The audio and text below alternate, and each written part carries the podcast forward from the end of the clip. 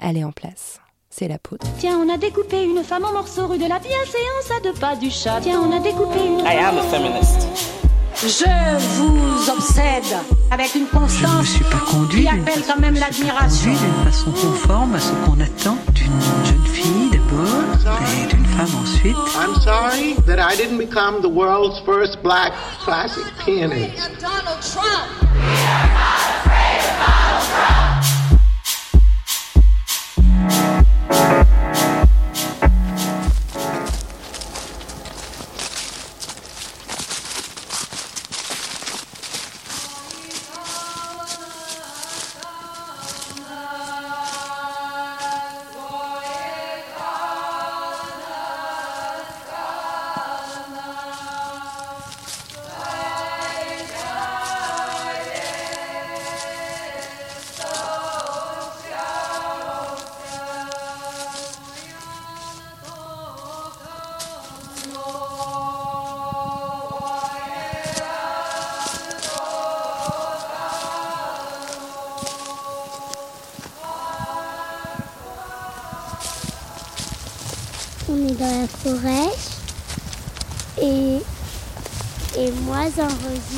Pas pour faire les, pas de la sorcière. Parce que maman va faire une exposition sorcière.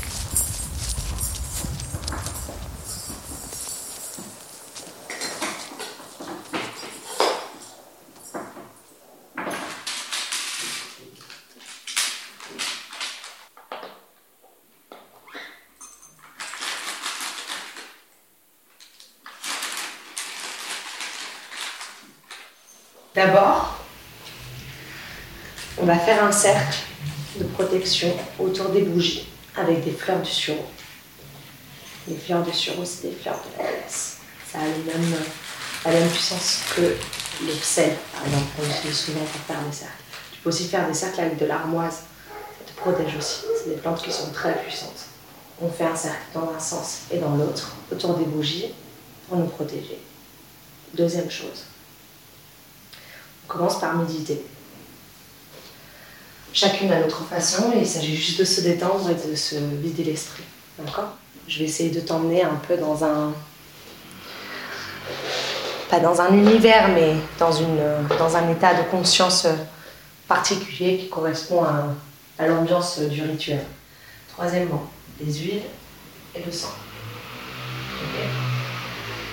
Quatrièmement, l'encens. L'encens. Donc l'encens, on le passe au-dessus de toi, au-dessus de moi, enfin, autour de nous. Quand est-ce que tu chantes? Pendant que je chante. Là, je chante. C'est là que commence le rituel.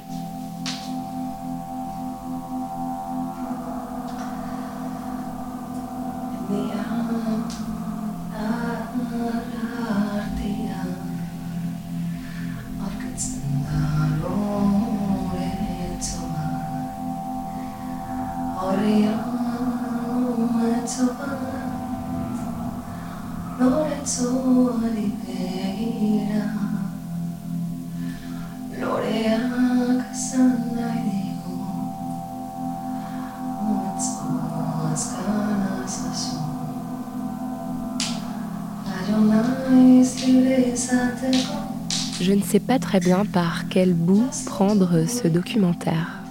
En fait, ça fait trois mois que je bute dessus. Il y a une sorte de honte, un peu de peur, parce que c'est dur à comprendre. C'est parfois condamner la magie. Ce soir, c'est la pleine lune. J'ai allumé des bougies blanches. Étalées sur la table, il y a des photos de mes grands-mères, quelques Vierges Marie, des cailloux, des cristaux, un bouquet de sauge, des coquillages. Et j'ai posé quelques cristaux à charger sur le balcon. Bref, je me suis un peu prise au jeu.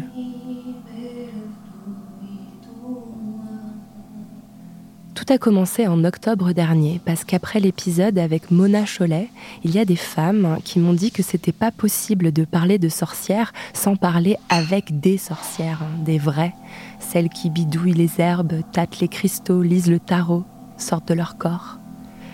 Alors j'ai tiré ce fil et découvert un monde, un monde qui a pignon sur Instagram et sur YouTube, le monde des sorcières modernes, le monde des rituels.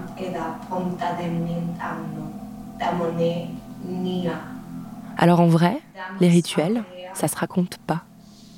D'ailleurs, dans tous les grimoires, il est écrit surtout n'en parlez à personne. Eh ben moi, j'ai envie d'en parler. Ce qui est peut-être la preuve que je n'ai pas complètement perdu la raison.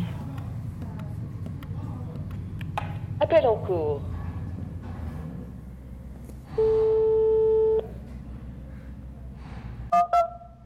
La porte est ouverte.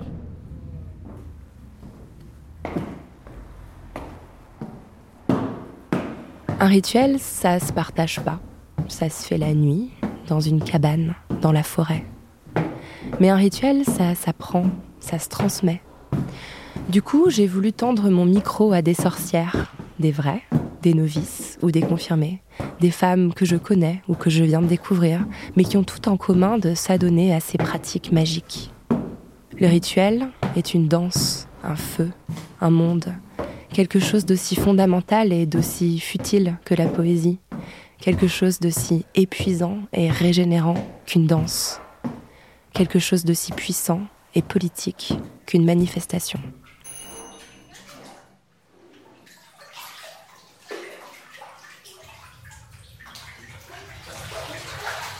Alors oui, je pratique des rituels et je résiste au fait de les, énoncer. Oui, ça marche, évidemment que ça marche. Ça marche parce que c'est un moment de pleine conscience qu'on s'offre à soi-même. Ta relation avec ton hôtel, c'est vraiment quelque chose qui se développe avec le temps. Donc euh, c'est assez fort pour moi. Enfin, je pense qu'on est assez peu à pratiquer des rituels magiques. je pense qu'une sorcière sans sauge aujourd'hui, c'est comme une sorcière sans balai à l'époque. Ça me fait plaisir en fait de passer 45 minutes à faire des mélanges d'herbes pour, euh, genre, Mais pour je les gens que pense j'aime. qu'il y a une partie de moi qui fantasme justement ce côté euh, euh, bah, de rituel. coup, la couleur, euh, de manière euh, assez magique, c'est pour moi une porte vers l'invisible, qui est le, qui est le On des demande rien là, en fait. Rien qu'en récitant euh, ses honneurs, ses attributs, etc. Normalement, on est censé les ressentir en même temps et donc les devenir. cuire de l'eau avec une, une feuille de sauge. Il y en a qui mettent une feuille de laurier. Le Witch Block, alors nous sommes un groupe militant de sorcières, euh, anarchistes, féministes, en non-mixité euh, euh, meuf et queer, donc c'est-à-dire qu'on n'accepte pas euh, les hommes cis et hétéros. Et on a un groupe anarchiste donc qui est contre l'État, contre la prison, contre la police, etc. On a fait euh, beaucoup d'actions euh, sur pas mal de sujets différents qui vont euh, de la manifestation où on forme un bloc en manif à la tenue de table, campagne d'information et rituel de sorcellerie. On a fait ça sur deux jours. Le premier jour, en fait, je me suis déplacé avec un camarade sorcier. On est allé sur quatre points dans Paris pour en fait faire toute petite version du rituel euh, qu'on a fait ensuite le lendemain. Et le lendemain matin, le 11 novembre à 11h, pendant que du coup tous les dirigeants étaient réunis à l'Arc de Triomphe, on a reproduit ce rituel-là de façon un peu plus grande, euh, tout ensemble, euh, en refaisant exactement la même chose, traçant un cercle avec du sel. On a fait la version beaucoup plus longue du rituel incantatoire. On a brûlé euh, la haine, le capital et la peur qu'on a ensuite, dont on a ensuite dispersé les cendres, puis on a rompu ce cercle-là. Ici et maintenant, je bannis la peur. Puisse notre avenir notre avenir être guidé par l'amour de l'autre, et non plus par des décisions irrationnelles prises par celles qui veulent nous diviser. Par la lumière que cette noirceur s'en aille définitivement de nos vies pour ne plus jamais y revenir. Gardiens et gardiennes de la terre, je vous en conjure, donnez-nous la force de construire une vie meilleure. Que nos voix soient plus fortes que celles des soi-disant représentants. Que la clarté remplace la confusion. Que la liberté remplace l'oppression. Que le bon sens remplace l'impulsivité. Ainsi soit-il pour le plus grand bien de la terre, de l'humanité, des règnes végétal et animal, et en harmonie avec l'univers. On n'est pas loin. Poser, genre. poser contre toi. Moi, j'ai posé mes affaires aussi. Voilà, qu'on pose tout en même temps. Voilà. Comme ça, on fait une petite visite. On, on fait un peu connaissance Vous comme connaissez ça. un petit peu la revue sorcière Xavier Gauthier est peut-être la première féministe française à avoir relié le militantisme et l'archétype de la sorcière. En 1974, elle a fondé la revue Sorcière, pour laquelle des écrivaines, des artistes, des poètes et des photographes femmes publieront des centaines d'œuvres. Parmi elles, Antoinette Fouque, Julia Kristeva, les intellectuels les plus emblématiques du mouvement féministe essentialiste, même si Xavier n'aime pas beaucoup ce mot. Alors le principe de sorcière, c'était euh, uniquement des femmes contribu- contributrices, donc des femmes euh, artistes, euh, dessinatrices, euh, écrivaines, poétesses. C'est ça le principe de base? Voilà, exactement. Alors que des femmes, euh, on a pu nous le reprocher. Ce n'était pas contre les hommes, mais euh, l'idée quand même, c'était de voir que si euh, des femmes s'exprimaient ensemble, on verrait quelque chose de très varié et de très fort. hein. Moi, je pense souvent, j'aime bien écouter des chœurs, par exemple. Des chœurs d'hommes, c'est c'est pas mal, les chants grégoriens, des chœurs de femmes, les chants bulgares, etc. Mais des, des chœurs mixtes pour la 9e, par exemple, c'est encore plus fort. Alors l'idée, c'était que quand même les voix d'hommes couvraient complètement les voix de femmes, surtout à cette époque. Mais ça, c'est sûr. C'est-à-dire que qu'est-ce que les femmes ont à dire? Une femme par-ci, par-là osait, osait écrire, etc. Tandis que là, le fait qu'elles soient ensemble, euh, qu'elles aient un lieu qui favorise la créativité, ben, je crois que ça a permis de, de faire entendre une parole un peu différente de ce qu'on connaissait, j'espère. J'avais, à l'époque, j'avais déjà publié quatre livres, dont un livre d'entretien avec Marguerite Duras. Et elle me dit, Xavier, est-ce que tu, tu as lu Michelet? Est-ce que tu sais ce qu'il dit des sorcières? Non, j'ai pas lu. Bon, donc j'ai commencé à lire La sorcière. Elle me dit, tu vois, cette femme isolée, euh, on lui reproche plein de choses parce qu'elle a une force et une connaissance, une connaissance de la nature, une connaissance des plantes, etc. Et les sorcières, là c'est Marguerite Duras qui parle, elle disait, les sorcières, on les a brûlées pour endiguer la parole féminine. Et ça, j'ai trouvé ça extraordinaire et je me suis dit, je vais faire une revue sorcière et la parole féminine, pour cette fois, ne sera pas endiguée. Euh, Michelet euh, dit, pendant mille ans, l'unique médecin du peuple fut la sorcière. Donc la sorcière, c'était une femme qui soignait, qui guérissait si possible les hommes et les femmes, mais particulièrement elle s'occupait des femmes qui accouchaient, c'était une sage-femme, une, matrone, et elle s'occupait des femmes qui ne voulaient pas poursuivre leur grossesse, donc elle faisait les avortements. Et ça, c'était vraiment intéressant, c'est-à-dire, euh, avec la sorcière, les femmes euh, avaient, la, liberté de leur corps, en fait. Alors, ça, c'est l'influence. Il y a deux fils, on va dire, hein, pour la création de la revue sorcière. Le fil euh, Marguerite Duras, le fil euh, littéraire, et puis le fil politique, parce que 1975, c'est une période, il faut quand même le rappeler, où la loi Veil a été votée à titre provisoire. Donc il y a encore eu plein de manifestations, euh, encore beaucoup lutté pour la liberté de l'avortement et de la contraception, même encore qui était peu répandue. Beaucoup de médecins refusaient de la prescrire. Euh, et qui s'opposait à cette liberté des femmes?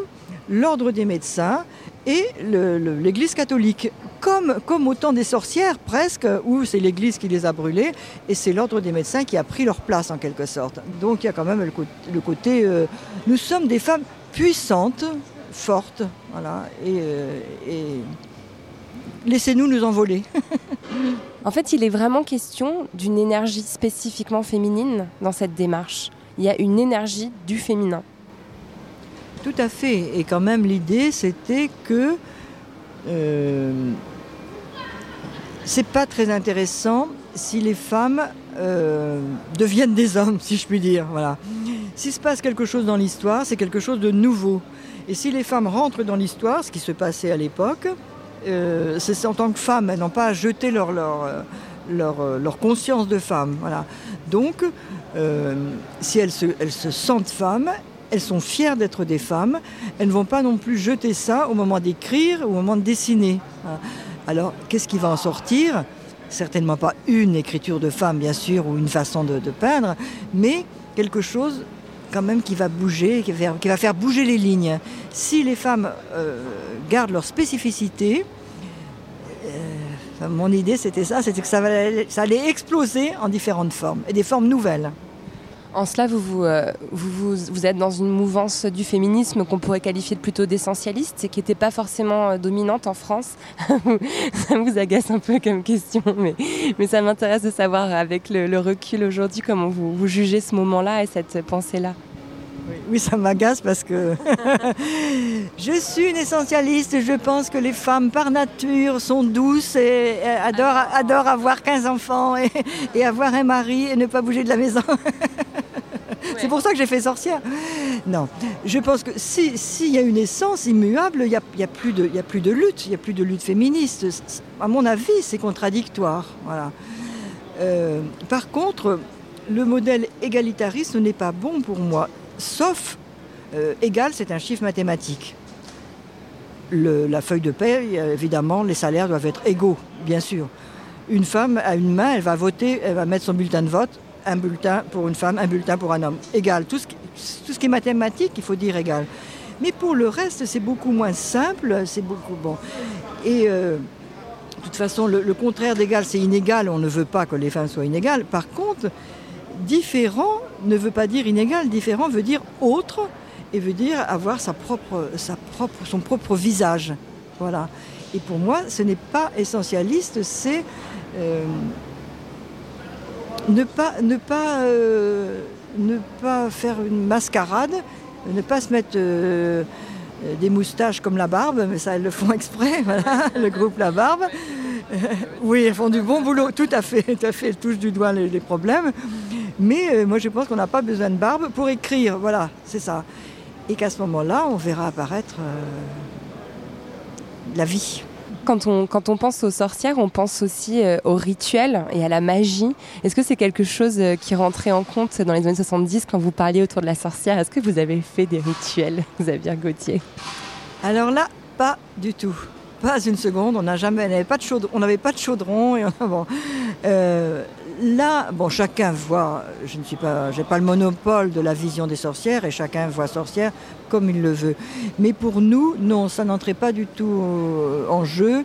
Euh, cet aspect de magie et cet aspect de, de aussi euh, certaines sorcières se réfèrent à une, une déesse mère ou une divinité. Et là, on est dans la religion, que ce soit un homme ou une femme. Et non, pour moi, c'est pas du tout. Pour moi, c'est. Enfin, comment dire Je ne peux pas du tout entrer là-dedans, dans ces pratiques magiques. Je me prendre mon matos dans un sac à dos. Écoute, moi j'ai bien aimé ce que tu m'as dit quand tu m'as quand tu m'as dit que tu m'avais préparé ce rituel, que c'était un rituel d'entrée en magie, quoi. Ça me va. Une espèce de profession de foi, quoi. Une espèce de. Ça me va comme ça. Je trouve ça très bien. Bah en fait c'est quand je vois en fait que ça, que ça m'a apporté euh, le, le, rituel, le premier rituel que tu m'as fait faire euh, à Lisbonne. Ouais. Et, euh, et j'étais dans un truc où j'avais, je sais pas, tellement justement sacralisé, tu vois. C'était la solution que je venais apporter à mon problème. Quoi. Carlotta Alevosia est la première vraie sorcière que j'ai rencontrée. Elle est la fondatrice de la Semaine des Magies qui a lieu chaque année à Marseille. Elle est aussi tarologue et pratique la magie verte des campagnes, une magie à base de plantes. Un week-end de février, je suis partie à Barcelone avec elle pour faire un atelier de magie des plantes. Alors je vous le dis tout de suite, faut pas se casser la tête. Les plantes qui marchent, ce sont celles qui poussent dans le jardin de votre grand-mère à vous. Moi, mon approche, elle est très proche de la nature, ça c'est certain. Il n'y a pas tout le monde qui fait ça, évidemment, mais euh, pour moi, c'est essentiel. C'est-à-dire que une des, je pense qu'une des plus grandes souffrances euh, que l'on a aujourd'hui euh, à cause du système dans lequel on vit, c'est la déconnexion de, la nature et la destruction de cette nature-là. Euh, se réapproprier des connaissances en herbalisme, herboristerie, en utilisation sur comment utiliser les plantes les personnes dans les, dans les zones rurales euh, ou dans notre famille, peu importe, euh, avant qu'on ait continuellement accès aux médicaments chimiques, est essentiel dans la pratique magique parce que il s'agit en fait de comprendre, de redonner en fait une âme à la nature et donc justement adapter son niveau d'émerveillement, quoi. Parce que au final, tout peut être un rituel. Prendre un bain et se mettre de l'huile qui sent bon dessus, ça peut être un rituel. Arroser ses plantes, ça peut être un rituel. quand je fais des rituels, pas pour mes clientes, mais quand j'en fais pour moi, je ne demande pas grand-chose en général. J'essaye surtout d'être en connexion avec les puissances qui, qui m'accompagnent et qui me protègent. Et euh, si j'ai besoin de quelque chose, j'essaye euh, d'incarner euh, mon intention avec le plus de force possible. J'essaye de me connecter à, aux, plus, aux énergies les plus primitives, en fait, qui, je pense, sont les seules qui peuvent nous sauver, quoi.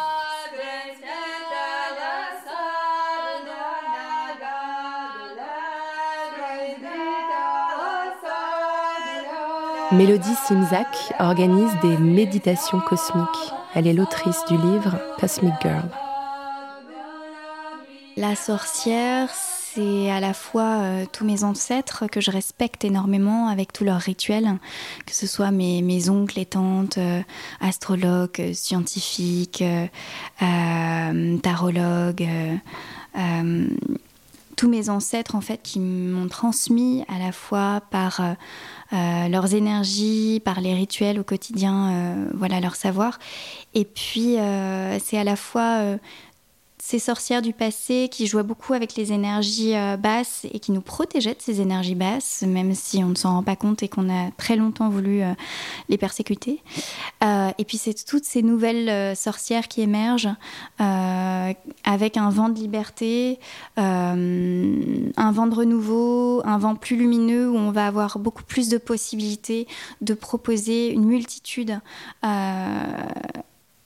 de sorcellerie moderne avec euh, des S partout euh, et d'options d'approcher en fait euh, ce non palpable avec plus de bienveillance. En tout cas, j'espère que aujourd'hui, on va pouvoir avoir une plus grande liberté de s'exprimer et de faire du bien à la terre. D'abord, ça passe par les mains et ça passe par l'aura, toute notre énergie, tout ce qui nous entoure. Et oui, ça passe par le rituel. on a cette chance d'être dans une société aujourd'hui qui est peut-être un peu moins porté par les religions, euh, mais on a une religion qui est celle de l'objet. Euh, voilà, l'ultramondialisation autour de nous fait qu'en fait on va de plus en plus vite. On a l'impression d'être libre parce qu'on peut posséder euh, des objets. on a l'impression que ça nous rend plus riches, mais le rythme avec lequel on consomme aujourd'hui nous empêche d'être connecté avec ce qui nous entoure. Euh, même rien qu'aujourd'hui, je vois, j'étais sur Instagram aujourd'hui euh, et je voyais en fait toutes ces publications sur la nouvelle lune et quelles sont aujourd'hui, euh, qu'est-ce qu'elle va nous apporter, dans quel cadre. Et je suis moi-même consommatrice de ces informations. Et la première chose que je me suis dit ce matin, c'est est-ce que tu vas d'abord regarder la lune afin de savoir quels effets elles vont avoir sur toi? Et aujourd'hui, c'est le problème, c'est qu'on est dans une surinformation au quotidien et qu'on ne prend plus le temps d'observer ce qui nous fait du bien. On attend des autres qui nous apportent ces informations, mais nous, est-ce qu'on est au fait et est-ce qu'on s'est posé la question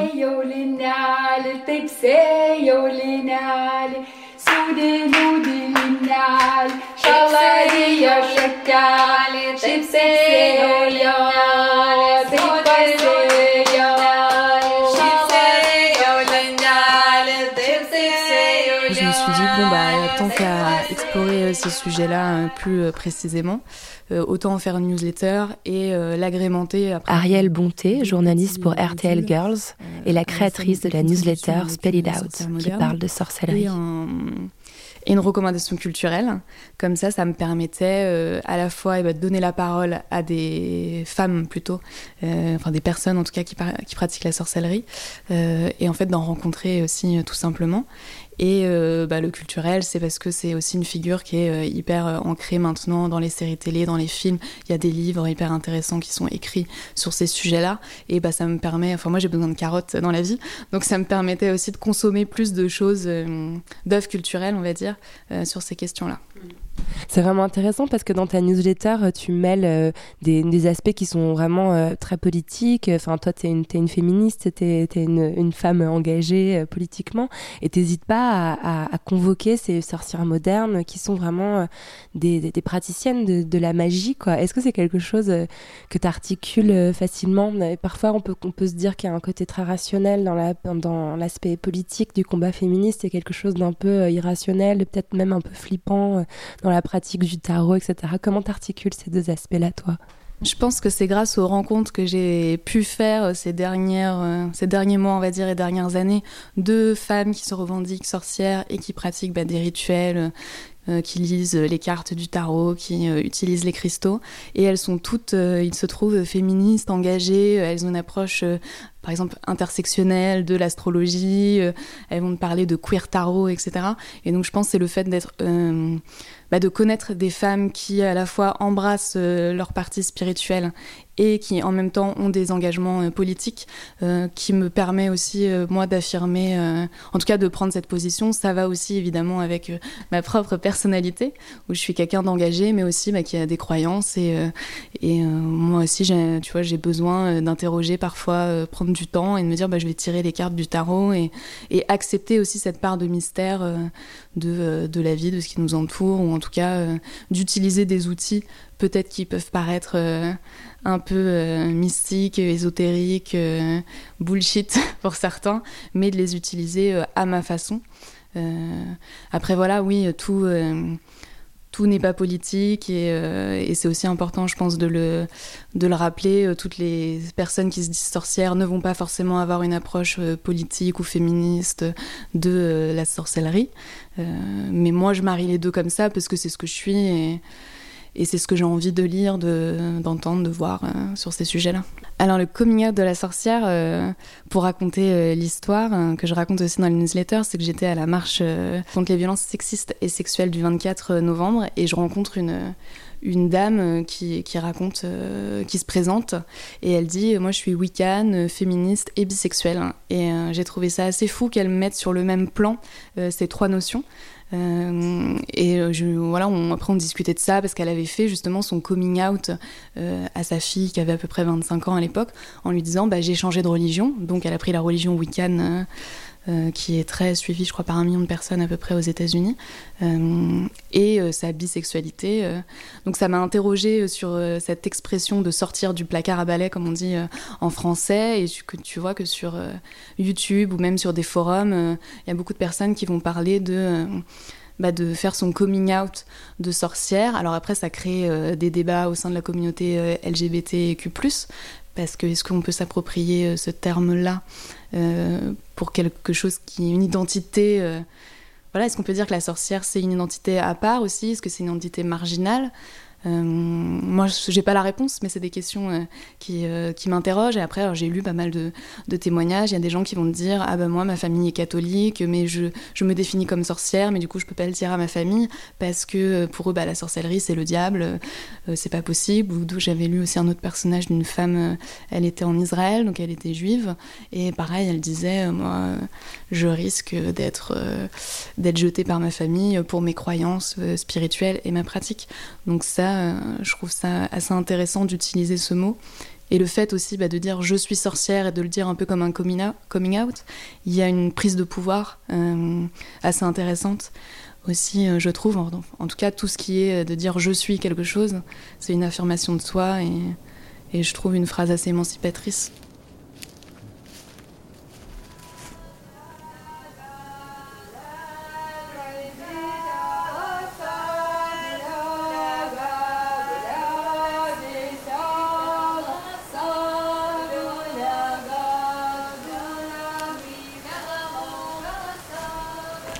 Camille Ducellier met en scène, dans des courts-métrages hallucinogènes, les sorcières contemporaines. Cette vidéaste et essayiste a publié en 2011 un petit guide pratique du féminisme divinatoire. L'ironie de euh, ce livre, c'est que justement, je le voulais beaucoup plus pratique que rigolo.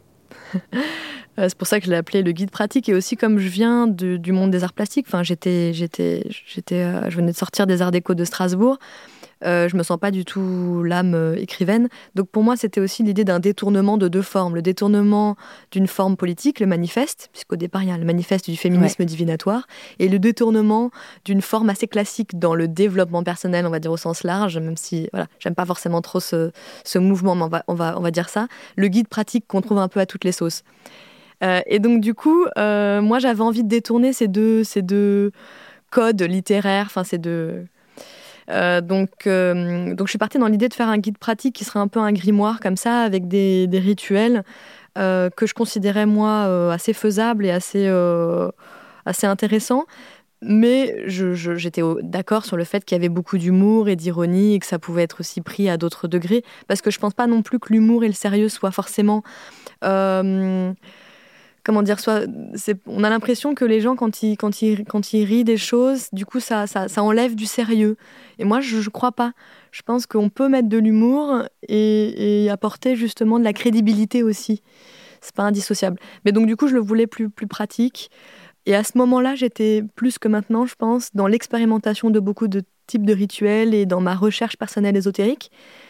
Donc, euh, je dirais presque un peu malheureusement euh, touriste spirituel. Parce qu'au début, on est un peu comme ça, on essaye plein de choses, euh, on papillonne, avant de trouver un peu son, chemin vraiment à soi. Je crois que j'en suis un peu là, moi, personnellement.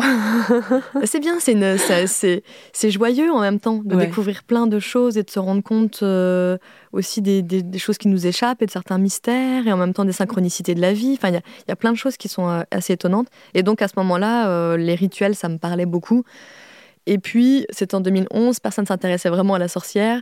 Euh, mes amis se moquaient un peu de moi. Et puis, je m'étais dit, bon, ils rient de moi. Euh, peut-être que ça serait bien que je fasse quelque chose avec cet humour.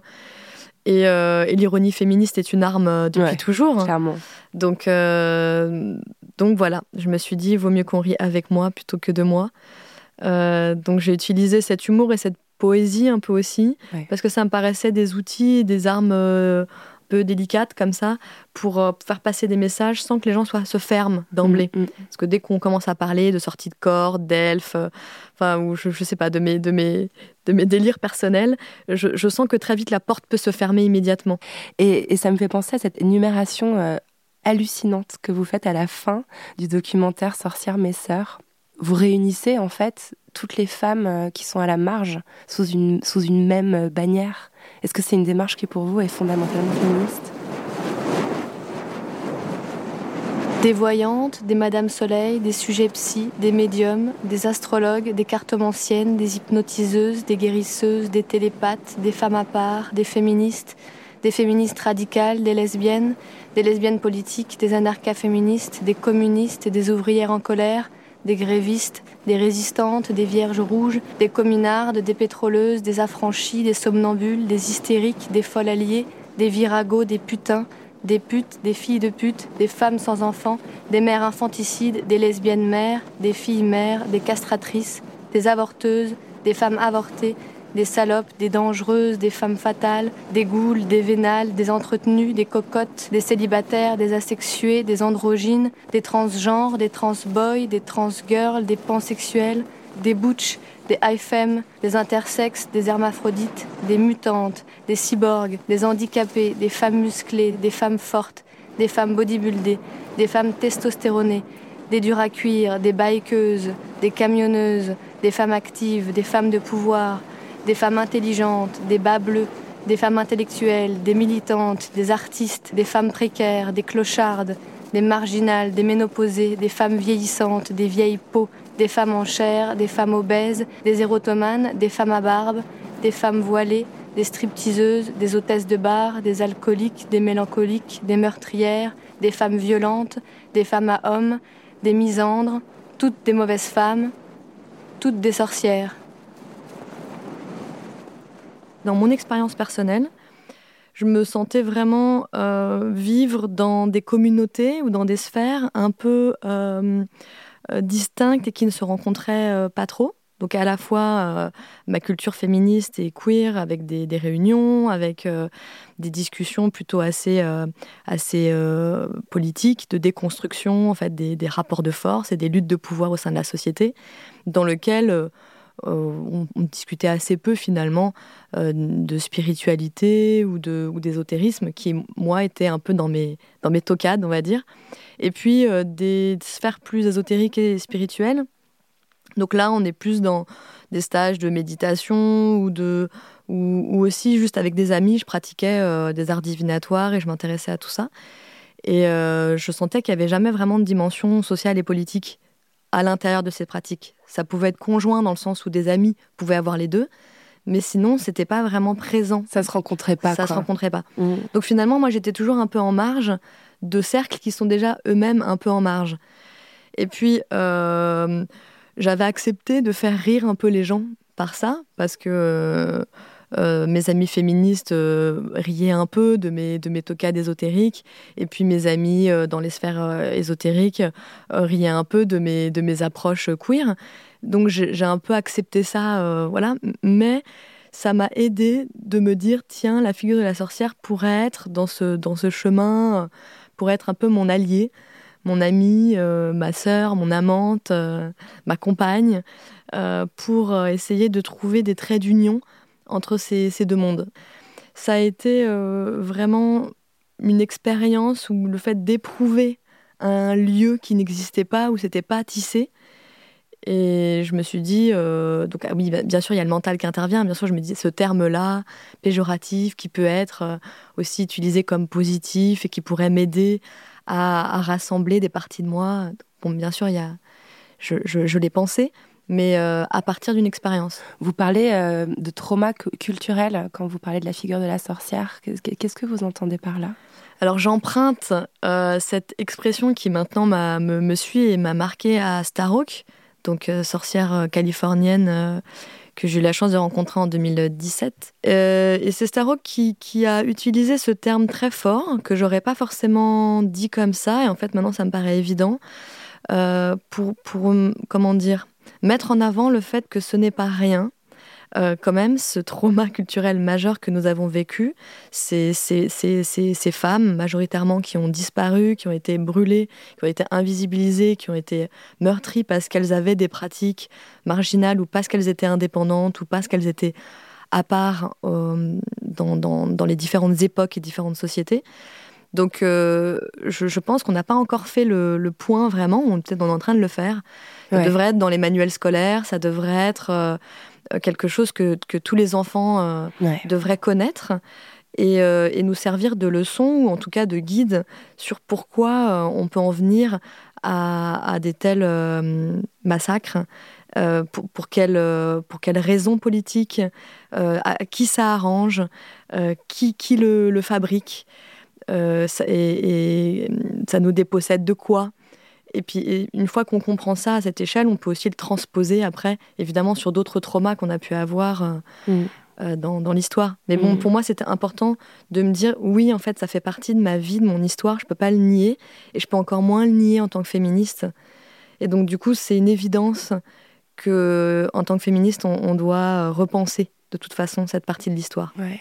C'est une partie de l'histoire qui raconte euh, aussi euh, un rejet de l'altérité. Enfin, euh, c'est, ça me passionne d'observer en fait les, les, les, femmes et les individus qui arrivent à affirmer d'être soi.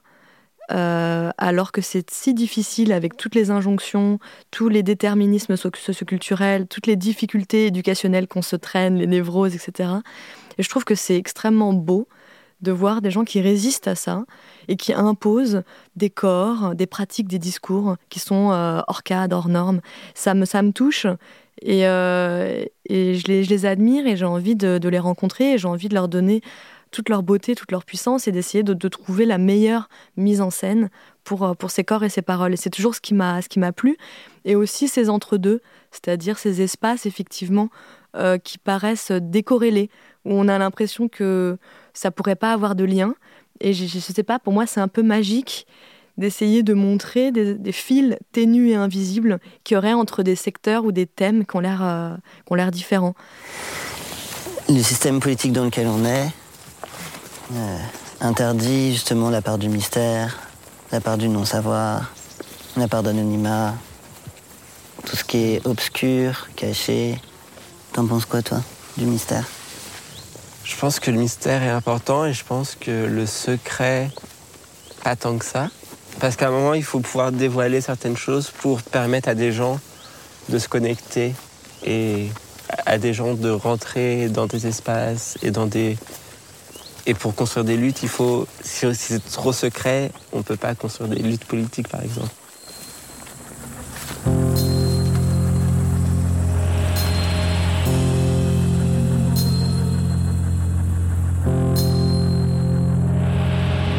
Notre existence annonce la fin du monde tel que vous le connaissez. Nous portons avec nous la destruction de l'homme et de la femme, la destruction de la famille hétérosexuelle et des névroses qu'elle propage. Nous n'arrêterons notre combat que lorsqu'Adam, Ève et l'ensemble de votre mythologie tomberont dans l'oubli et seront regardés pour ce qu'ils sont. Des mauvais contes, des histoires stériles d'un autre âge.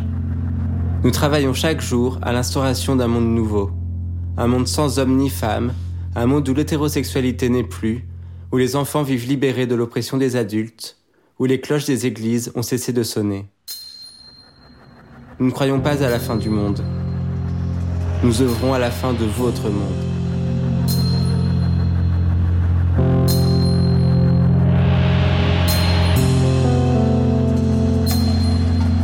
Si tout est fluide, comme le jour qui se transforme progressivement en nuit, euh, comme le, féminin et le masculin qui circulent en nous constamment et qui, vient pousser, s'exprimer euh, selon les relations, ben en fait, c'est ce mouvement en fait qui m'intéresse. Et c'est ça que je trouve fort dans ce que peut apporter euh, une démarche queer, c'est d'essayer d'appliquer cette déconstruction à d'autres systèmes.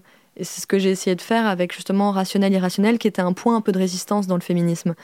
résistance assez légitime, puisque le féminin euh, comment dire, a tellement été euh, féminin en, termes de l'intuition féminine. Euh, voilà. Tout ça, ça a tellement été utilisé à mauvais escient pour essentialiser, pour nous ramener à notre nature de femme, notre biologie. Donc évidemment, on n'a pas envie de ça, on n'a pas envie de penser les choses comme ça. Donc ça a créé des résistances. Et malheureusement, ça, je pense, ça nous a un peu éloignés de, de, de notre intuition qui est en fait un, sens parmi d'autres et je vois pas pourquoi on le discriminerait on s'empêcherait de, l'utiliser. Est-ce que c'est pour ça que vos sorcières sont souvent trans? En tout cas, il y en a plusieurs dans vos documentaires, des sorcières trans.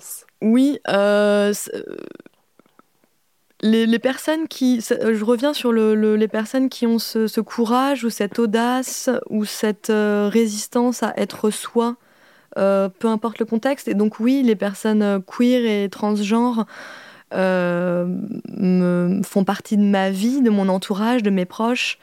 Euh, et je trouve que c'est important que leur démarche aussi, leurs paroles soient entendues, puisqu'elles questionnent aussi toutes les autres démarches. Euh, donc elles me questionnent aussi parce que on est souvent un peu trahi quand on fait du documentaire par ses propres intérêts et ses propres voilà les gens qu'on filme c'est aussi des parties de nous et euh, donc oui, euh, je pense que les, personnes queer et, transgenres peuvent euh, beaucoup nous, apprendre. Et en tout cas, on devrait, leur donner une place plus juste et plus adéquate que celle qui est actuellement le cas dans notre société. C'est-à-dire qu'on est quand même dans une société assez transphobe, assez sexiste, assez grossophobe. Et il n'y a pas que le trauma majeur des sorcières qu'il faut révéler, on devrait aussi être au courant qu'il y a un trauma euh, politique actuel qui est celui de, l'antisémitisme, de, la transphobie, du sexisme, du racisme. Et ça, c'est pas juste des mots comme ça, c'est des réalités concrètes euh, de notre société et c'est porté par un système très concret. C'est pas du tout abstrait. Et c'est pour ça peut-être qu'on a besoin de revenir à des rituels très concrets et pas uniquement des paroles abstraites.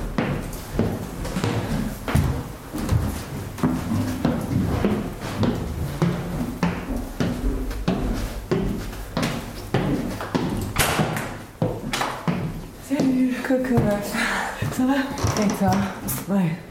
Tu comprends pourquoi je sors pas beaucoup de chez moi Beaucoup trop d'efforts. Comme des escaliers.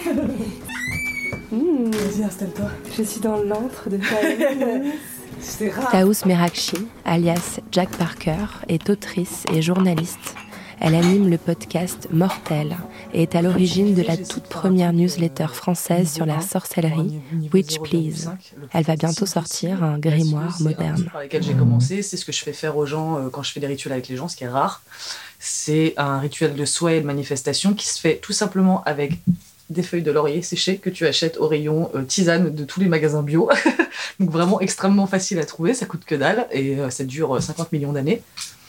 Et en gros, chaque feuille représente un souhait, euh, une intention, une, euh, ouais, un, truc de, un truc que tu veux manifester.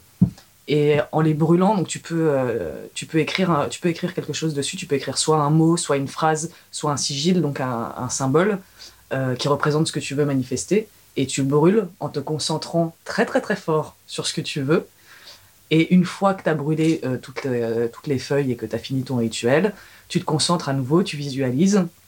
Et après, les cendres, tu les balances par la fenêtre euh, ou dans la nature euh, si tu as un jardin pour euh, les répandre dans l'univers et laisser l'univers porter ton message et ton souhait et te le ramener vers toi.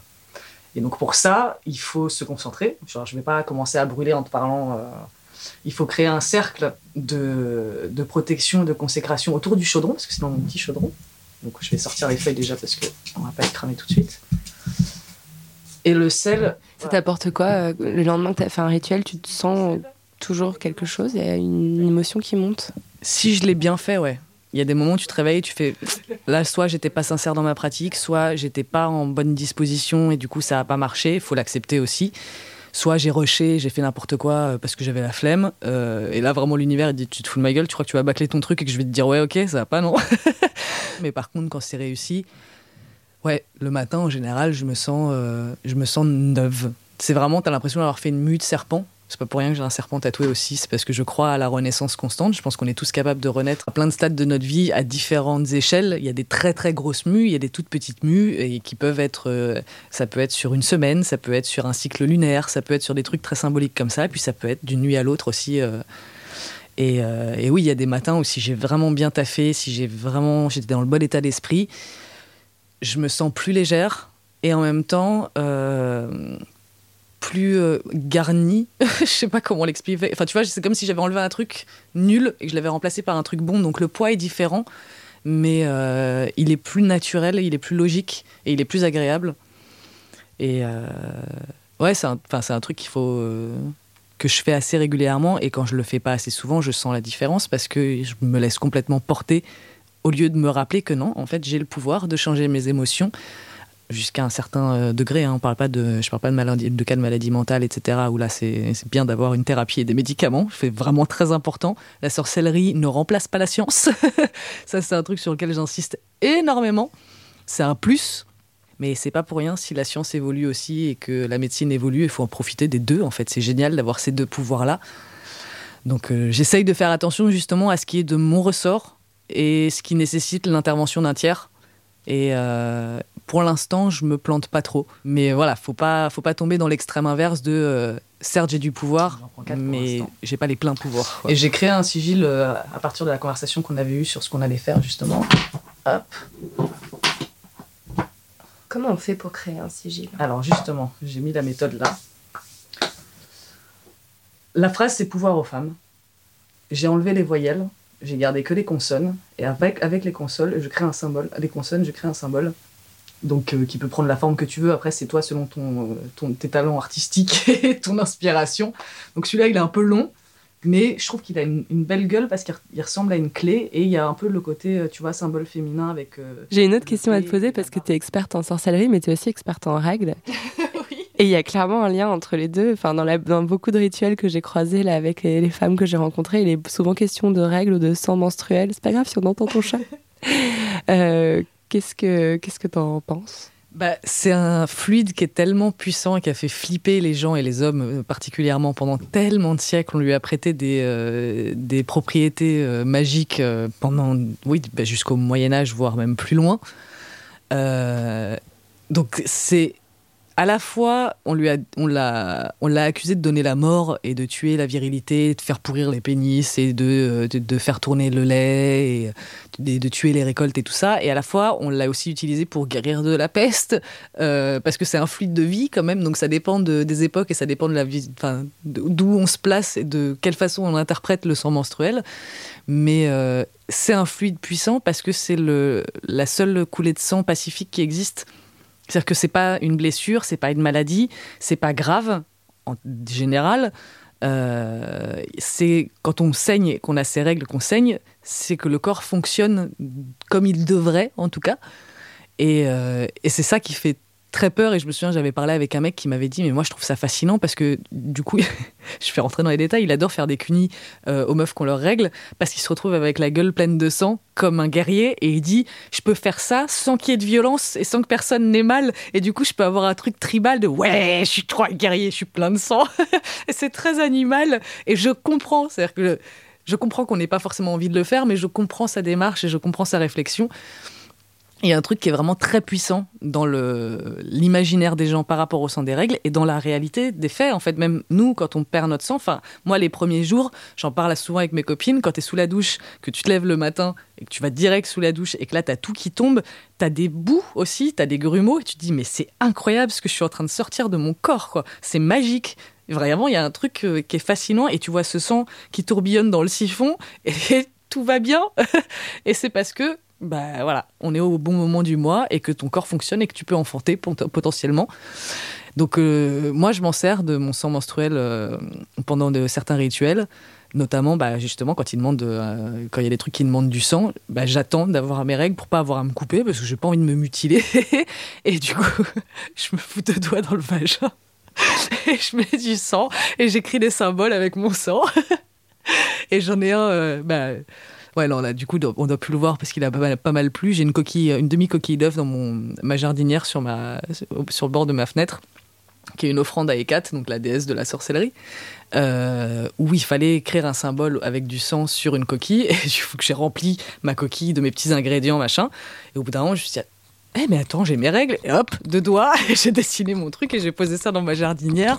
Et après, j'ai envoyé un texto à mon mec pour lui raconter. Il m'a dit, mais c'est tellement cool il a trouvé ça tellement cool et limite un peu jaloux de se dire putain mais ouais juste comme un encrier quoi. Si tu plantes ta, tu plantes ta plume dans ton encrier, bah là je plante mes doigts dans ma chatte. Est-ce que c'est pas la définition même d'un mec féministe ce que tu viens de nous donner Voilà. Et maintenant qu'on a cette poudre, on va pouvoir la rendre à l'univers. Donc Et là, ce qui est marrant, c'est le sens du vent, parce que parfois tu souffles et tu te reprends tout dans la gueule. Et là, tu visualises encore une fois ce que tu envoies dans l'univers, ce que tu envoies dans le monde.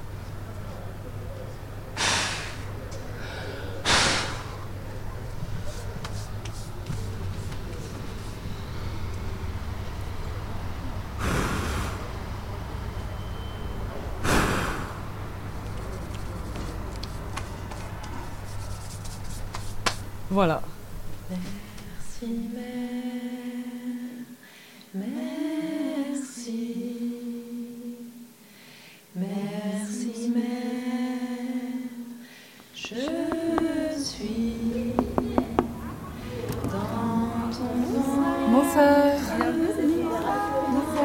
Camille Sfez a écrit un livre qui s'appelle La puissance du féminin sacré. Elle organise régulièrement des cercles de femmes et un soir d'hiver, elle en a organisé un rien que pour moi. Et ça vous dit Et voilà. Et il y en a beaucoup qui ont dit Ah ouais, la fin de c'est bon, la chanson. Les tentes rouges, en fait, c'est des espaces qui ont existé il y, a, il y, a, très longtemps et qui perdurent encore dans certaines cultures où les femmes se retrouvaient entre elles quand elles avaient leurs règles, donc leur lune. Hein, euh, euh, c'est un mot amérindien, le temps des lunes. Euh, et en fait, c'est un moment où elles étaient euh, en même temps. Donc, d'un côté, elles quittaient tout leur rôle de mère, d'épouse, de, de, ce qu'elles faisaient dans la, dans la communauté, pour se retrouver juste avec elles-mêmes. Donc, c'était un temps de ressourcement. Et en même temps, c'était un moment où, euh, dans plein de traditions, on a conscience que les femmes, quand on, quand on a nos, règles, on est plus connecté à notre intuition. En fait, on est dans un état d'ouverture physique, notre, le col de l'utérus s'ouvre, mais aussi euh, psychique, énergétique, qui fait qu'on peut euh, recevoir justement des messages de l'invisible. Et, euh, et, ça, c'est très précieux, en fait. Donc, euh, les femmes dans les temps rouges, traditionnellement, elles faisaient ça aussi. Elles recevaient euh, de la guidance, en fait.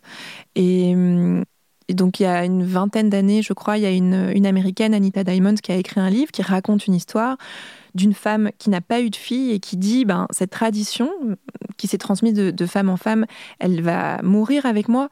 Donc je, je m'adresse à vous, euh, femmes du 21e siècle, pour que vous vous souveniez de ce qui se passait en fait. Et, et surtout pour que vous vous souveniez de la valeur d'écouter euh, ce besoin de repos, cette nature cyclique, cette sensibilité, cette intuition. Euh, et c'est vraiment du coup ce que les femmes viennent chercher aujourd'hui dans ces cercles, cette, euh, cette forme de transmission en fait qu'elles ont l'intuition de devoir euh, retrouver quelque part. D'avoir perdu. Oui. Mmh.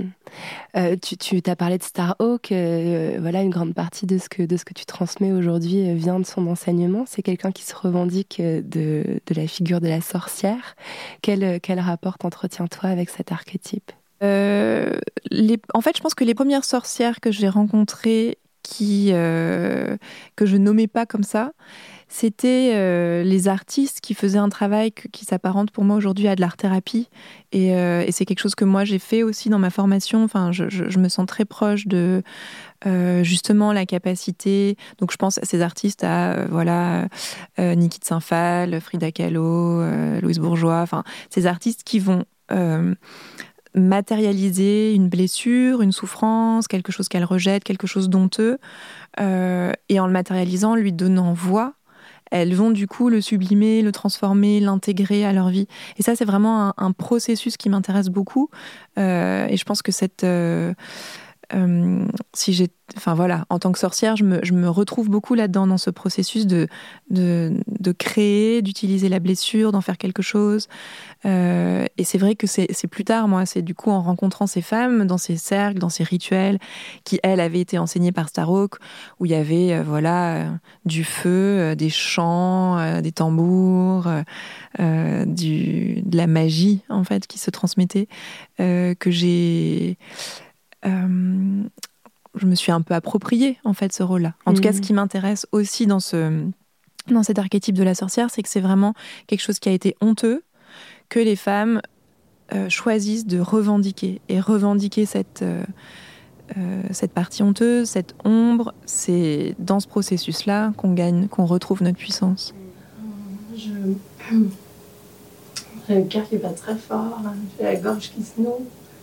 Et j'ai l'air la voix un peu euh, éreintée aujourd'hui parce que je l'ai beaucoup exprimé euh, ce week-end, là, deux jours, justement en lien avec euh, poser, être dans ma puissance, être dans ma, voix de femme.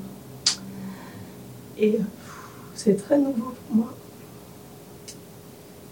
Et moi, j'ai beaucoup. Je me suis beaucoup sentie sous domination de, de mon père et aujourd'hui encore, euh, de, au travail, euh, il y a deux hommes qui sont mes supérieurs hiérarchiques et j'ai beaucoup de peur de m'exprimer, vous savez. De me faire basculer dans le côté, t'es une petite fille, je suis le père et je te donne des ordres, ça, moi ça explose tout de suite et c'est pas supportable parce que j'ai pas eu de père et que du coup c'est pas une autorité que je reconnais. Mais moi quand je ramène un homme chez moi, c'est que j'ai envie de faire l'amour avec lui et que je l'amène dans mon lit, j'ai envie. Donc pourquoi il y a des hommes qui ont l'impression qu'ils me prennent quelque chose, qui me salissent, alors que j'ai envie de faire l'amour avec eux en fait? Ouais, mais je pense que c'est vraiment ça. En fait, j'ai grandi, je pense, assez naïvement, euh, en pensant que j'étais l'égale de l'homme, dans la société en tout cas occidentale française. Euh, je recevais la même éducation qu'un garçon, que j'avais les, les, mêmes opportunités. Euh, voilà, les, les, mêmes droits, je sais pas. Et, et j'ai construit ma vie comme ça, sans vraiment me poser trop la question du genre. En fait, je me suis vraiment pris de plein fouet euh, cette, cette question de l'aliénation des femmes au moment de la maternité. Et je me rends compte, en fait, quand je parle avec elle de ça, que j'ai peur, en fait. Que j'ai peur, euh, parce qu'en fait, j'ai peur pour elle. Je me rends compte que j'ai peur euh, que des hommes lui imposent des choses qu'elle ne voudrait pas faire. J'ai, ça me, j'ai envie de la protéger. Alors je me dis, ça aurait été peut-être plus facile d'avoir des garçons. Mais déjà, cette règle de dire je, elle est très difficile à appliquer pour moi. C'est justement ça, pour moi, le patriarcat, c'est qu'on on peut pas trop dire je, quoi. Je pense que euh, j'ai été très habituée euh, par mon éducation, mais par la société aussi dans laquelle je vis, à, beaucoup taire euh, mes, mes, douleurs, mes blessures. Et, et je le réalise étrangement à travers la théorie. C'est-à-dire que je, mets, je suis en train de me rendre compte que la raison pour laquelle j'ai embrassé la cause féministe avec autant d'intensité, que je fais que ça en fait, euh, c'était en fait pour venir euh, comprendre des choses de ma vie, alors qu'à l'origine j'avais l'impression que je faisais ça pour les autres femmes parce que moi j'avais vraiment trop de chance.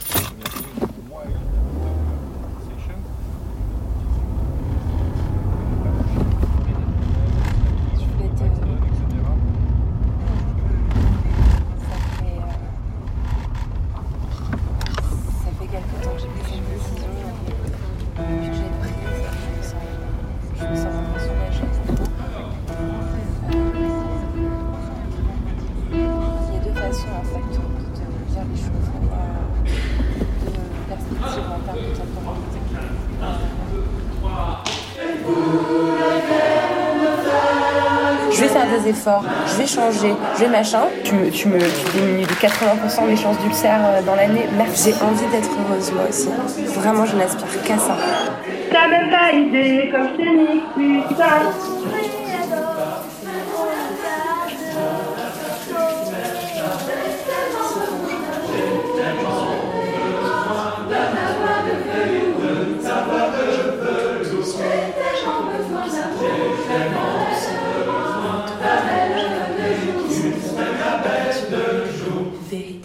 Je suis au petit parc.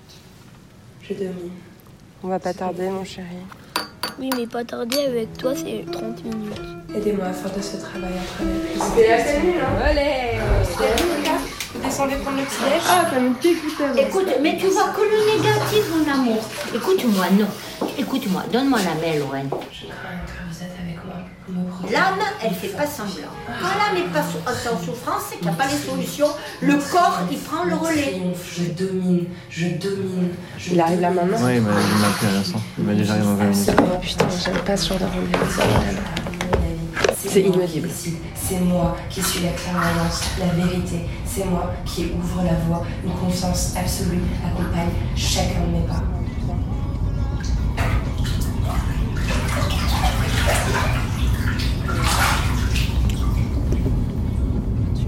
Si je suis fatiguée, si je suis épuisée, si je suis énervée, je suis désolée. Vis ta vie. Puisse-t-il influer le cours des choses dans ma faveur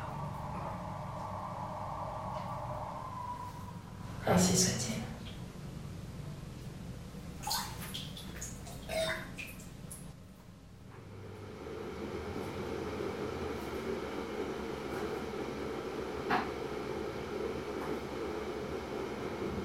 Toi, qui sais tout soigner par les plantes, je suis super enrhumée, angine, euh, machin. Moi, je suis un peu enfant. Mais euh, voilà, un truc, non, je, vais rien te refiler, t'inquiète pas. Mais t'as un truc? Ouais. Donc là, t'as sauge, gingembre, fleur de sureau. Ah. Je vais mettre un bout de gingembre dedans ah. avec un, bout de, ah. de, mon huile essentielle. Euh, J'en veux qui, cure tout. Et J'en veux, je suis chaude. Je pense que j'ai pas mentionné, j'ai hésité à mentionner le Yoni Steam. Je comme, Mélissa Lavo est musicienne. Elle a bien voulu m'accueillir chez elle pendant qu'elle faisait son hôtel de nouvelle lune. Si vous écoutez la poudre, vous avez certainement déjà entendu sa voix. On va prendre euh, de, l'encens.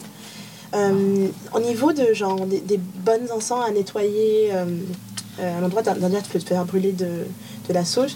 Mais tu peux aussi prendre l'encens de rose. C'est vachement bien pour l'huile essentielle de rose, l'encens de rose, l'eau de rose. C'est très bon, c'est très, très purifiant. il faut que j'ai euh, l'eau pour les esprits. Il faut que je l'ai de l'encens. J'ai de l'encens que j'avais pris à, à Séville, à l'église. Hum, je sens rien, je suis trop enrhumée. Ah, c'est trop une nul. cata. Ah, Par contre, ton rhum et ton gingembre, je le sens très bien. Merci de m'avoir donné un truc qui a du goût parce que ça fait trois jours que j'ai aucun, aucun plaisir gustatif. il y a toujours une bougie. Euh, il y a des fruits pour, pour les esprits, parce qu'en fait, les esprits, tu pas censé leur donner du sel. Les esprits que tu veux accueillir. Donc, moi, je, moi mon, hôtel, en général, c'est. Je demande, euh, je demande de l'aide, de la protection, de, de, la bienveillance de la part de mes ancêtres. Et du coup, c'est. May my house be clean.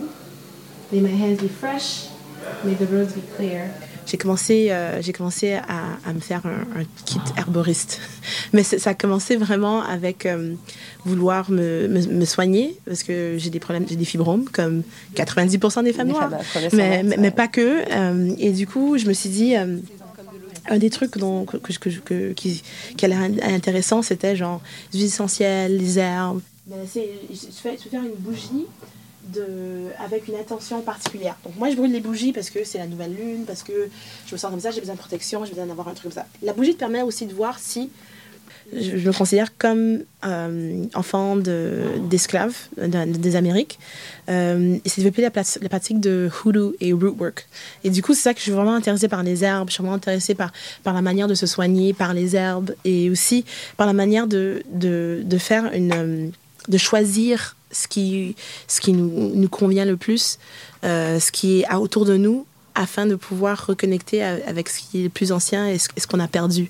Euh, et un peu comme Radio Sewell, en fait, c'est genre, il y, a des bouts où, euh, genre, ça je sais pour sûr, et il y a d'autres bouts où il y a un gros trou, il y a un océan parce que j'ai pas été transmise, j ai, on m'a pas transmis cette tradition parce que mes parents ont refusé que que je, je m'initie à, telle chose parce que moi aussi, je ne suis pas sûre de vouloir m'initier.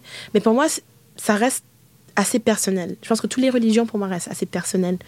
Euh, tous les cultes restent personnels. Euh, je pense que c'est un, une manière de, de, se recentrer. Et, euh, et en fait, les ancêtres, ils ont beaucoup à nous raconter, en fait. Il y, a une, il y a une notion que je voulais te soumettre, parce que c'est une notion que tu explores souvent dans ton histoire personnelle, tu, la partages souvent, celle de coming out. Et euh, tu as souvent parlé de ton coming out euh, gay. Mais on emploie aussi ce terme parfois pour, la, pour les sorcières. On dit voilà de quelqu'un qui va faire son, enfin plutôt d'une femme qui va faire son coming out de sorcière le jour où elle va annoncer euh, au grand jour euh, dans la communauté, enfin à l'extérieur, euh, qu'elle pratique des rituels, qu'elle pratique la magie, qu'elle qu croit aux esprits, etc. Est-ce que cette notion, elle te paraît justifiée? Est-ce que ça te paraît abusif de parler de coming out pour parler de ces pratiques-là? Ou est-ce que ça te plaît? Tu vois des similitudes? Mais tout à fait. Euh, je trouve que c'est euh, surtout est dans une culture haïtienne et on grandit catholique.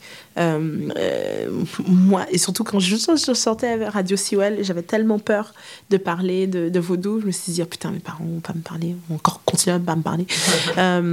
j'avais vraiment peur d'aliéner des Haïtiens qui ont, ont rejeté complètement le vaudou. Et pour l'instant, non. Donc c'est cool. Mais aussi, je, je, maintiens que je, je, ne suis pas vaudouisante parce que même moi, genre, j'ai pas encore eu cet appel qu'il fallait que j'y aille. Euh, parce que ça me fait peur, parce que j'ai peur de perdre ma sœur, par exemple, qui est comme si jamais tu fais du vaudou, on ne parle plus. Euh, et, mais pourtant, genre, j'insiste à ma sœur, genre, moi, je vais quand même lire des, cartes de tarot, et moi, j'ai quand même mon hôtel. Et, et du coup, elle aime pas ça, mais il y a, y a quelque part en elle où elle comprend, en fait, que j'ai besoin de quelque chose pour me rapprocher de, notre famille.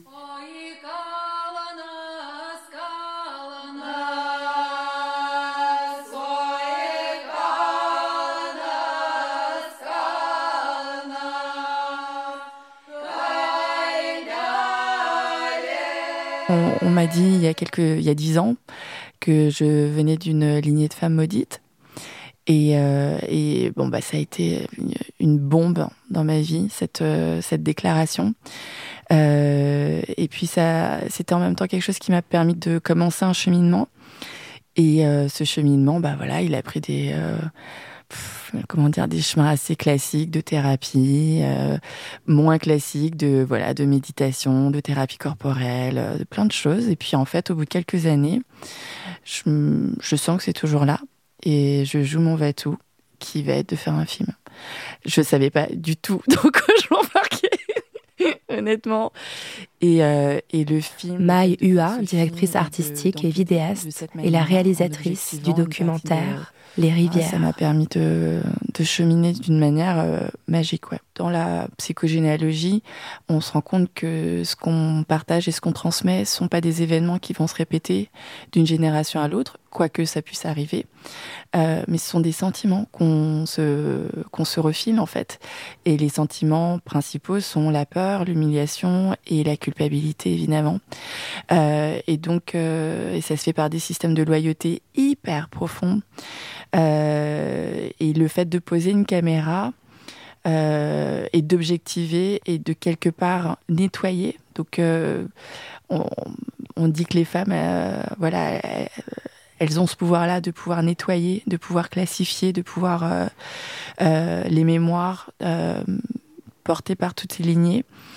Et ben, c'est tombé sur moi. Donc euh, moi j'ai fait ce travail de, nettoyage.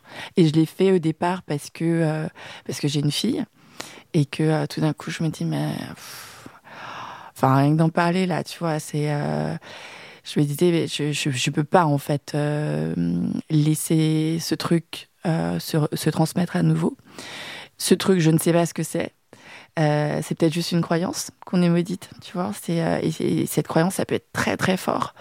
Euh, et, il faut que je nettoie tout ça. Et donc le film m'a permis ça, ouais. Ce qui maintient ces transmissions, c'est le secret et c'est l'invisibilisation. Et, et, donc on parlait de tout l'accès à, à l'invisible par la couleur. Et dans le film, il y a ça, il y a le fait de montrer des choses qu'on montre pas. Euh, de dire des choses qu'on ne dit pas. Et euh, le fait de... On parle, on parle souvent de l'idée de rompre le silence, et là c'est exactement ça en fait. Le, fait de rompre le silence fait que euh, on reprend un pouvoir dont on a été dépossédé, et, et on le fait avec douceur aussi.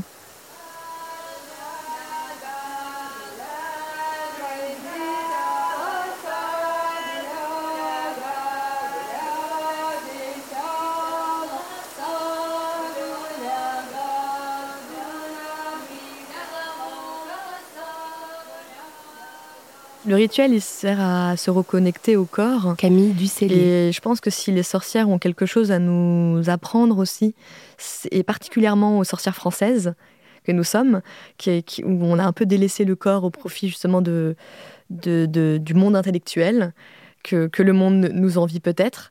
Et euh, nous, finalement, on a besoin, peut-être par le rituel, donc par le geste concret, de revenir au corps et de lâcher un peu la parole. Alors c'est délicat, là on est, face à face dans un studio, on se parle. Quelque part on devrait danser ensemble si on voulait euh, vraiment euh, être dans un documentaire sorcière. Je le suis moi, moi-même, trop attachée à la parole. C'est un problème je trouve de notre, euh, de notre culture. Et c'est ça que j'ai appris aussi en allant voir les Américaines, en rencontrant Starhawk. La, la, force finalement de, par exemple, des spiral dance. Donc ce sont des, des danses spiralées où euh, un ensemble d'individus va donc se, tenir la main et s'enrouler au fur et à mesure jusqu'au centre et arriver au centre, se dérouler vers l'extérieur. Et au moment où, cette foule se déroule, on pourrait dire, euh, il y a des face-à-face qui se créent avec d'autres personnes. Donc dans cette danse, il y a des rencontres avec des inconnus et puis des connexions et tout ça, c'est porté par une intention sociale et politique de départ. Donc ça, c'est très important. C'est pas uniquement comme ça euh, pour se rencontrer. C'est parce que ensemble, on peut peut-être faire quelque chose, euh, au moins du niveau de notre intention, euh, pour changer des aspects de la planète. Alors après, ça peut paraître, voilà, complètement utopiste ou un peu new age, mais je pense qu'il y a, quand on le vit, on se rend compte que c'est une expérience qui est forte.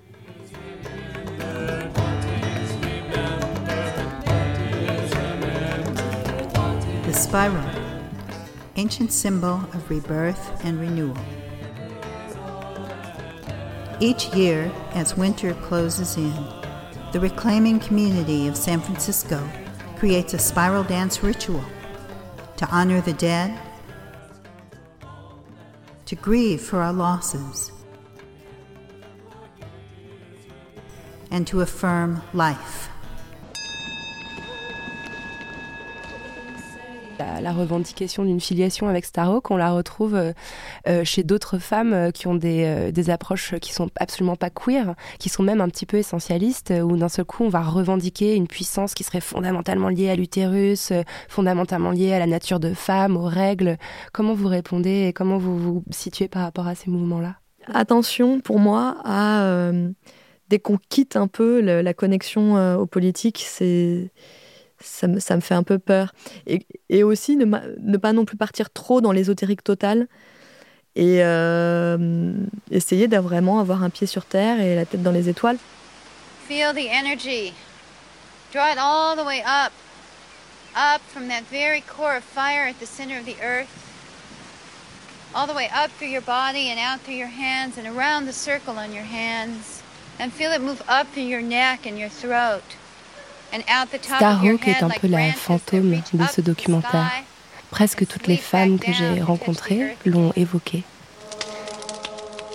Cette militante écoféministe et écrivaine californienne a suscité des vocations de sorcière dans le monde entier avec son livre Rêver l'obscur, Femmes, magie et politique, édité en 1982 et publié en France dans la collection Sorcière de Cambourakis.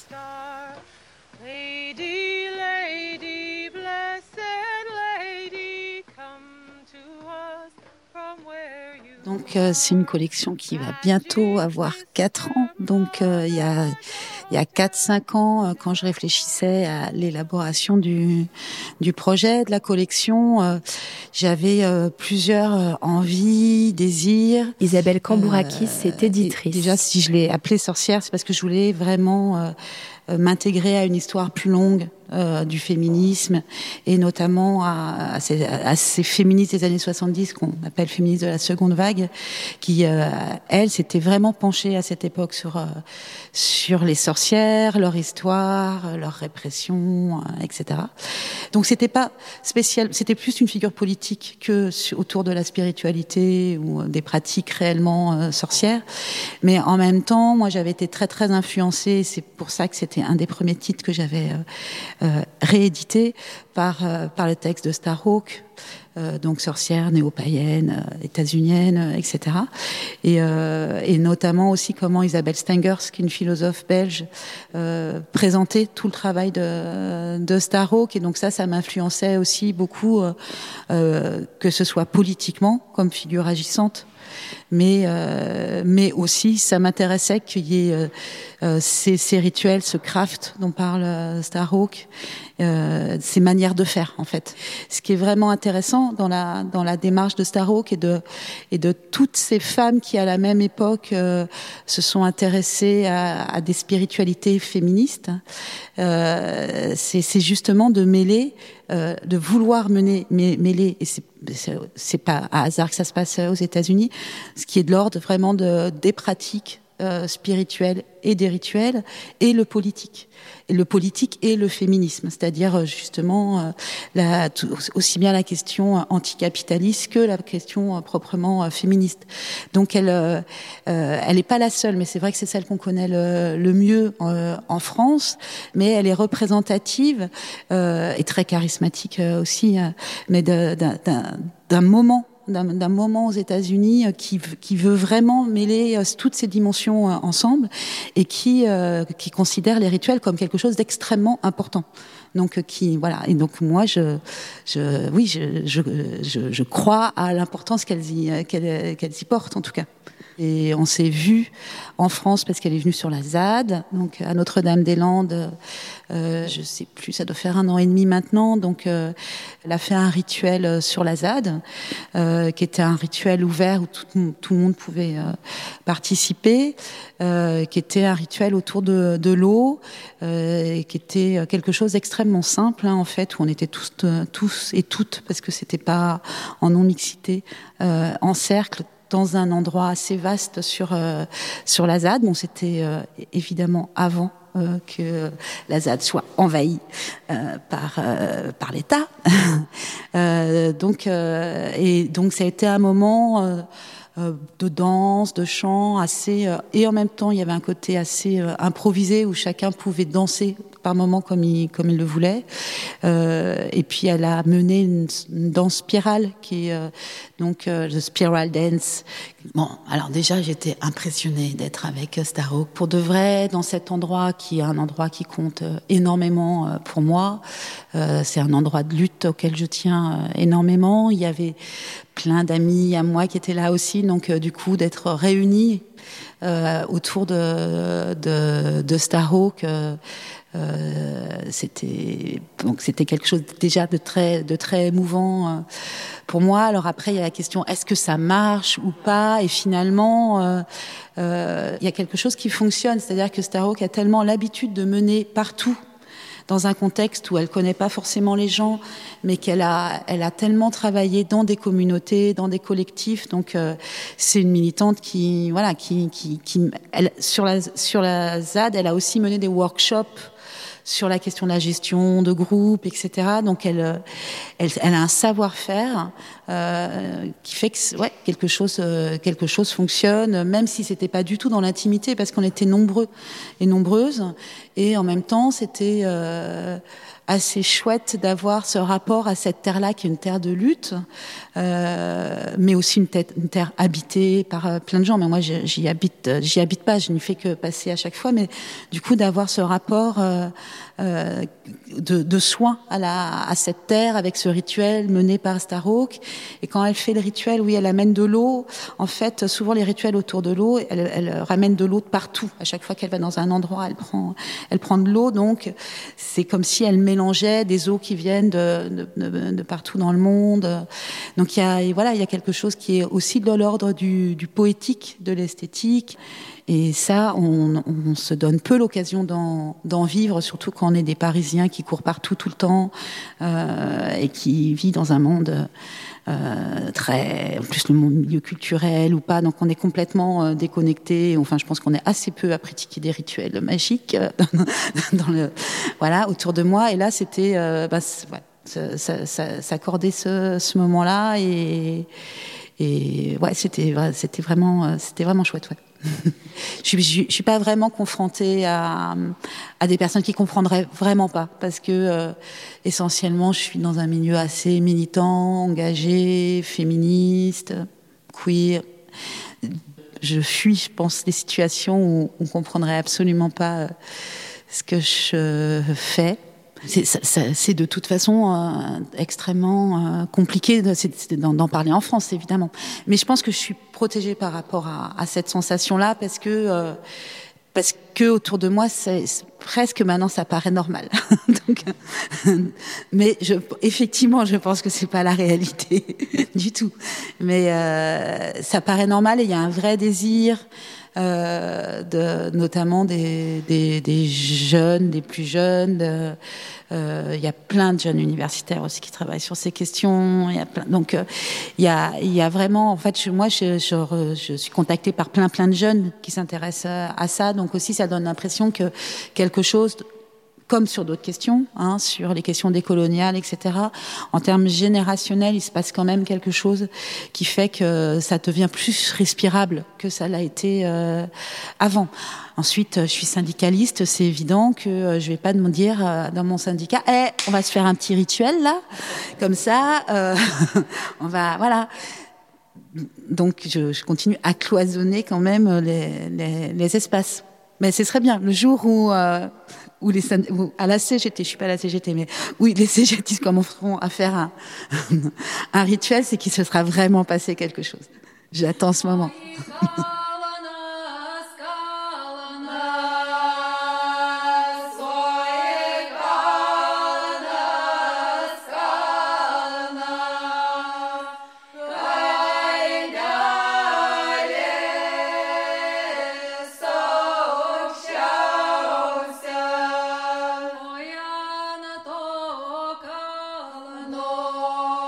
Le Witch Block Paris ne donne que très peu d'interviews aux médias. J'ai eu la chance de recevoir six de leurs membres au studio de Nouvelles Écoutes. On a un groupe euh, féministe euh, qui se veut convergent, c'est-à-dire que on, se bat pour euh, l'abolition du patriarcat avec tout ce que ça peut représenter, mais euh, au-delà du combat pour euh, le droit des femmes, on essaye aussi de prendre en compte toutes les oppressions de la société actuelle qui s'entrecroisent. C'est-à-dire que voilà, on essaye de faire notre mieux pour pas se battre uniquement pour les femmes blanches bourgeoises, hétéros, etc. mais pour voilà prendre en compte que le sexisme parfois est accentué par le racisme, par la transphobie, par tout un tas de choses. Euh, par la précarité. Voilà, c'est aussi euh, des problématiques économiques. Et euh, c'est pour ça que je disais qu'on a un champ d'action assez large, c'est qu'on essaye d'avoir une vision assez globale de toutes ces choses-là et de se battre contre toutes ces, choses-là en même temps. Pour nous, il y a quelque chose de très présent en général dans la manière de dans, dans le militantisme en fait, quelque chose de très proche du rituel. Une manifestation, c'est quoi à part un rituel finalement? C'est une manière de se retrouver et de dire ensemble on n'est pas d'accord. Et et, pour moi, il y a quelque chose de, très proche dans le militantisme, que ce soit dans l'affirmation de ce en quoi on croit, que ce soit dans l'application de, des principes qu'on veut mettre dans le monde à l'intérieur de notre groupe. Euh, la sorcellerie, c'est un militantisme, le militantisme, c'est une sorcellerie. Enfin, ça va nécessairement ensemble. Qu'est-ce que qu'est-ce qu'on ressent quand on réalise un rituel euh, destiné euh, à nuire à des personnes aussi puissantes que Donald Trump, Macron Qu'est-ce qu'on ressent personnellement, émotionnellement? Ça a un côté très hum, en pouvoir. Euh, l'idée de de pas savoir non plus si ça aura un effet ou pas, de pas savoir quelles seront les répercussions de tout ça, mais de le faire, ça permet aussi de combattre euh, le, un sentiment d'impuissance. Donc c'est vraiment le sentiment au moment le fait de dire bon voilà je reste pas juste impuissante à, à me lamenter sur le sort du monde. J'agis. Un sentiment de de puissance et d'action. Et même après de ouais enfin c'est un truc qui qui traverse pendant plusieurs temps après. On est allé ensuite au rassemblement qui était à, République euh, contre Trump. Et c'était aussi très hum, je pense que si j'y étais allé à ce rassemblement sans avoir fait ce rituel avant, il y aurait eu un côté très déprimant, je pense, qu'il pleuvait, il n'y avait pas masse de monde, et tout le monde était là à dire oui, Trump fait de la merde, et on veut que ça s'arrête, mais en même temps, bah, il est invité, il a la parole, il a le pouvoir. Donc il y avait un côté euh, très très euh, antidéprimant, euh, antidépresseur à, ce, rituel-là. moi, par exemple, je fais pas partie des sorcières qui pratiquent énormément à côté, ça m'intéresse, mais ça fait pas partie de mes pratiques euh, à l'origine. Et je sais que ce jour-là, euh, le fait de se retrouver ensemble et de faire ça ensemble, de se concentrer sur les mêmes intentions, euh, ça m'a donné de l'espoir en fait, tout simplement. Enfin, c'était, c'est assez puissant à vivre. Je sais pas.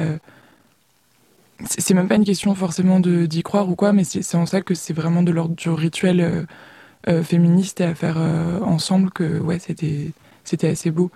Et et on nous reproche aussi beaucoup, euh, on s'est fait pas mal euh, railler, pas mal moquer euh, par les milieux militants, par les milieux, bah, par les milieux anarchistes qui sont aussi de manière générale assez masculinistes. Euh, ouais, c'est en tout cas assez machiste, qui, ouais, qui se moquaient de nous en disant ah, elles sont bien mignonnes, mais ça fait rien, etc. bah, effectivement, comme on le disait, une manifestation est du même ordre, et ce jour-là, ce rassemblement avait bien piteuse mine. Euh, et on n'est pas du tout en train de dire que c'est la seule solution et qu'il faut faire des rituels et qu'il n'y a que ça qui marche. Mais c'est vraiment une pratique euh, qu'on qu'on ajoute euh, aux autres pratiques militantes qu'on peut avoir et qui nous, qui, nous fait, qui nous fait exprimer encore plus de choses et être clair sur nos intentions.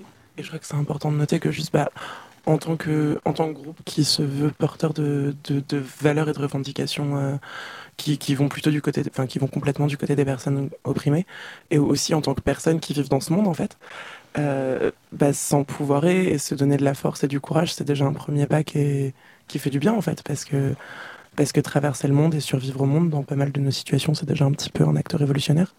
Euh, quand on voit par exemple effectivement la marche pour la vie où euh, il y a des évêques, des prêtres qui bénissent la marche pour la vie avant qu'elle ait lieu, le pape bénit la marche pour la vie euh, et l'ensemble des fidèles qui sont pour la marche pour la vie pris ensemble, bah, on est dans une pratique euh, rituelle euh, qui de l'ordre du magique quand on y croit.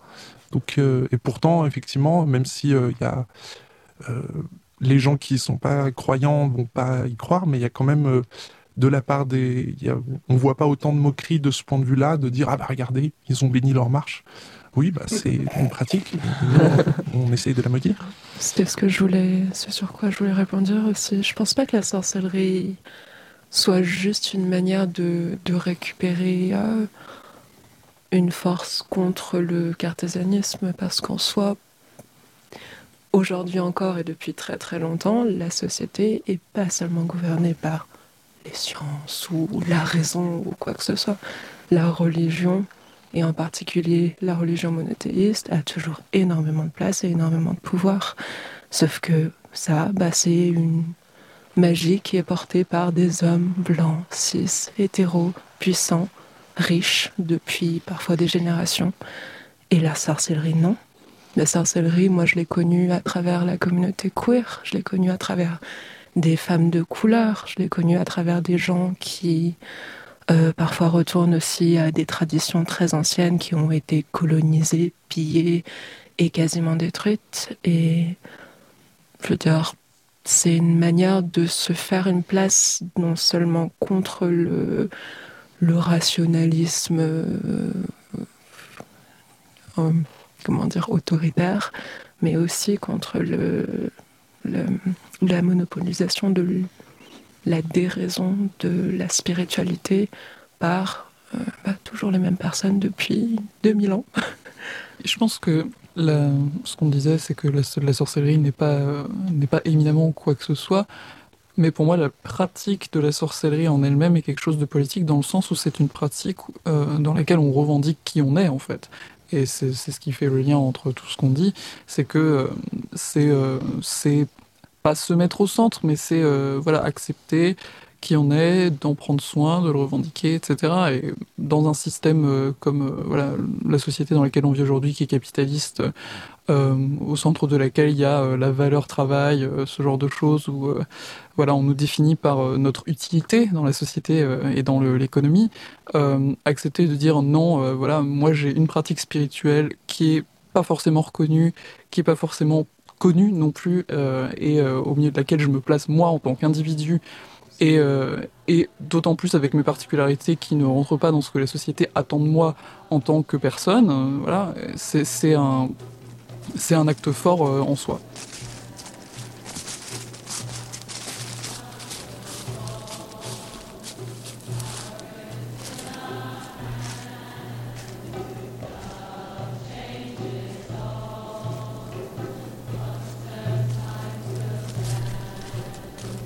c'était la solution que je venais apporter à mon Et du coup, j'étais vraiment dans un truc, mais hyper, euh, ouais, hyper croyant quoi, de ce que j'étais en train de faire. Et, ça a putain de marché, quoi. Tout s'est dénoué derrière. moi, ma personnalité, je l'ai trouvée modifiée. Je me sens au niveau bien et tout. Et ça m'a fait penser à ce que je disais dans la magie de mode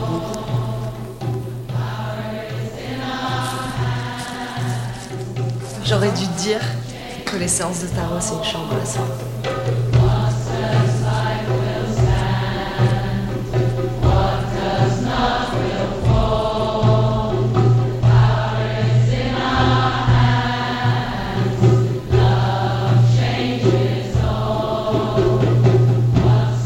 L'Antidote est un documentaire de Lorraine Bastide, réalisé par Aurore Meyer-Mailleux et produit par Nouvelles Écoutes. Avec à la prise de son Marine Rowe, Ashley Tola et Alexandre Moniol.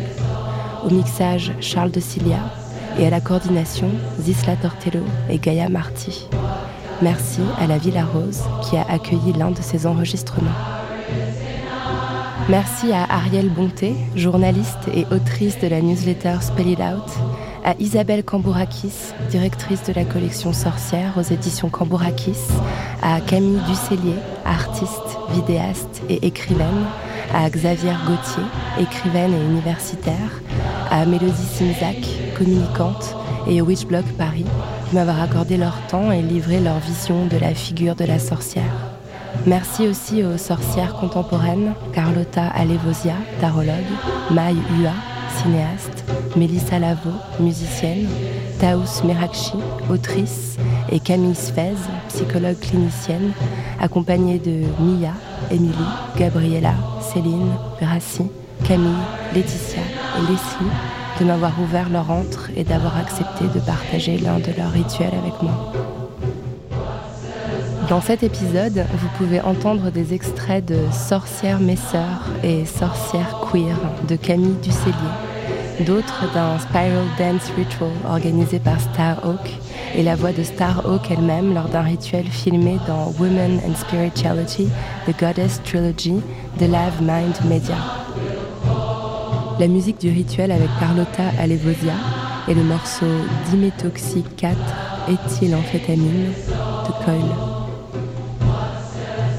Vous pouvez aussi y écouter des chants polyphoniques lituaniens appelés sutartinés et provenant de la mythologie matriarcale du pays, dont les déesses furent taxées de sorcières avec l'avancée de la christianisation. Ces chants à deux, trois ou quatre voix accompagnaient certainement des rites, le plus souvent liés à la nature, et dont l'héritage est rappelé dans le livre collectif Compositrice, l'égalité en acte Merci enfin à toutes celles qui pratiquent, à toutes celles qui hésitent à le faire, et même à toutes celles qui n'y croient pas mais font de petits gestes dans leur dos pour se donner du courage dans les luttes du quotidien. Prenez soin de vous et continuez de faire parler la poudre.